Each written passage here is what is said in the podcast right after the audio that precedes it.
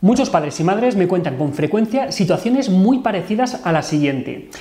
Estamos en casa y no me deja hacer nada. En el momento en el que me giro, me la lía. Si voy a la cocina un momento a hacer la cena, de repente empieza a gritar, rompe algo, llora, se pelea con su hermano. Es que no puedo hacer nada.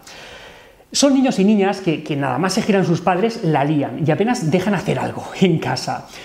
¿Qué, ¿Qué podemos hacer en esas situaciones? Pues eso es lo que vamos a ver.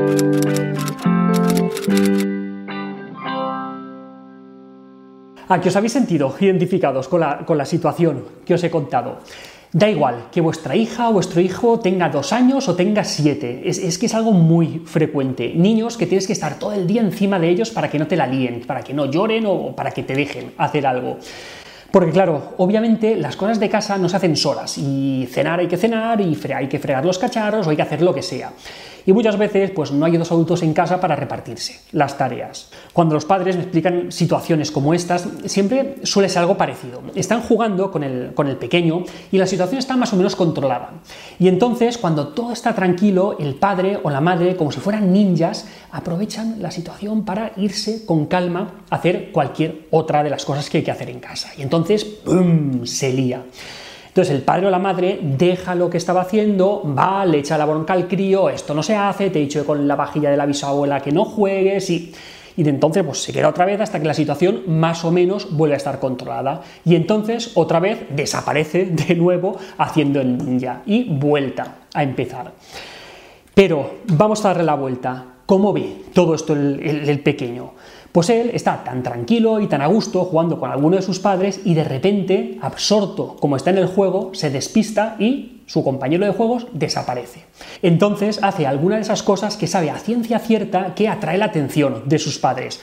Jugar con la vajilla de la bisabuela, meterle el dedo en el ojo al gato, quitarle las hojas a los libros de los padres, son cosas que, que no fallan, que cuando lo hacen, pues los papis corriendo aparecen. Rápido aprenden que cuando están tranquilos, disfrutando del juego, se quedan solos, se quedan sin compañía y que cuando la lían, de repente la situación se vuelve mucho más divertida. Los padres dejan lo que están haciendo, se olvidan de la comida al fuego y vuelven otra vez con ellos para seguir pasando un rato juntos. En marketing se dice que, aunque sea mal, pero que hablen de ti. Pues con esto sería algo muy parecido, aunque sea para echarte la bronca, pero que vengan los papis. Lo que pasa es que, sin darnos cuenta, castigamos la, entre comillas, buena conducta con nuestra ausencia y premiamos otras conductas más molestas o más incómodas para nosotros con nuestra presencia, acompañada por divertidas broncas para nuestros hijos. Son esos momentos tan entrañables en los que movemos mucho las manos, nos ponemos rojos, levantamos la voz y a veces los pequeños hasta se ríen o no os ha pasado. Entonces, ¿qué podemos hacer? Está claro, como decíamos, que tenemos que hacer cosas en casa y que no podemos estar todo el tiempo encima de los críos. ¿Qué podemos hacer? Pues lo primero, no nos escapemos. Cariño, voy un rato a la cocina y ahora vuelvo. Eso es mucho mejor estrategia que escapar, como un ninja. También lo que podemos es intentar compartir un mismo espacio, trasladando a la zona en la que tenemos que hacer algo el juego del pequeño. O al revés, aprovechar dónde está el crío o la cría para poder hacer ahí las cosas. Así al menos nos ven y a veces solo con eso ya se quedan más tranquilos, no nos tienen otra habitación y no nos tienen que, que llamar ni llamar de esa manera la atención.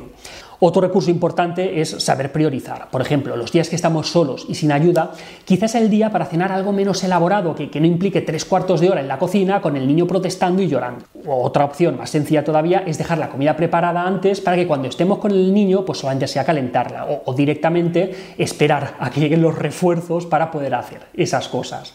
Pero, sobre todo, algo que, es más fácil de decir que de hacer es que hay que atender más, hay que, hay que prestar más atención a la conducta positiva y no tanto a la negativa.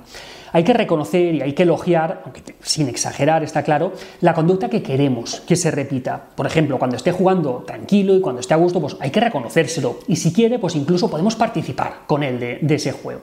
Y alguno se preguntará, vale, entonces, ¿le ignoramos cuando se comporte mal? Pues la solución no es ni tan radical ni tan simple como pasar olímpicamente del niño cuando la lía, y mucho menos pasar de él cuando está pasándolo mal. Un niño que se comporta mal es porque no ha encontrado la forma adecuada de obtener el cariño, la compañía o simplemente la atención que requiere. Si la mejor forma de atraer a mis padres es liándola, pues, pues ya sé lo que tengo que hacer. La idea es atenderle más cuando se comporta, entre comillas, bien y menos cuando hace cosas que no nos gustan. Pero la cosa es que muchas veces hacemos justo lo contrario. Entonces, si atendemos más a las conductas positivas, pues todos estaremos un poco más a gusto y con menos necesidad de liarla para ser atendidos. Y hasta aquí otra píldora de psicología. Espero que os haya gustado. Si es así, no os olvidéis de compartirlo, de darle al like y de suscribiros al canal de píldoras de psicología en YouTube. Allí encontraréis muchos más vídeos sobre estos temas y también muchos más vídeos, artículos, consejos, todo en la página web albertosoler.es. Y recordad que ya tenéis en las librerías nuestro libro Hijos y Padres Felices, una guía para disfrutar de la crianza. Esperamos que os guste. La semana que viene, más píldoras. Un saludo.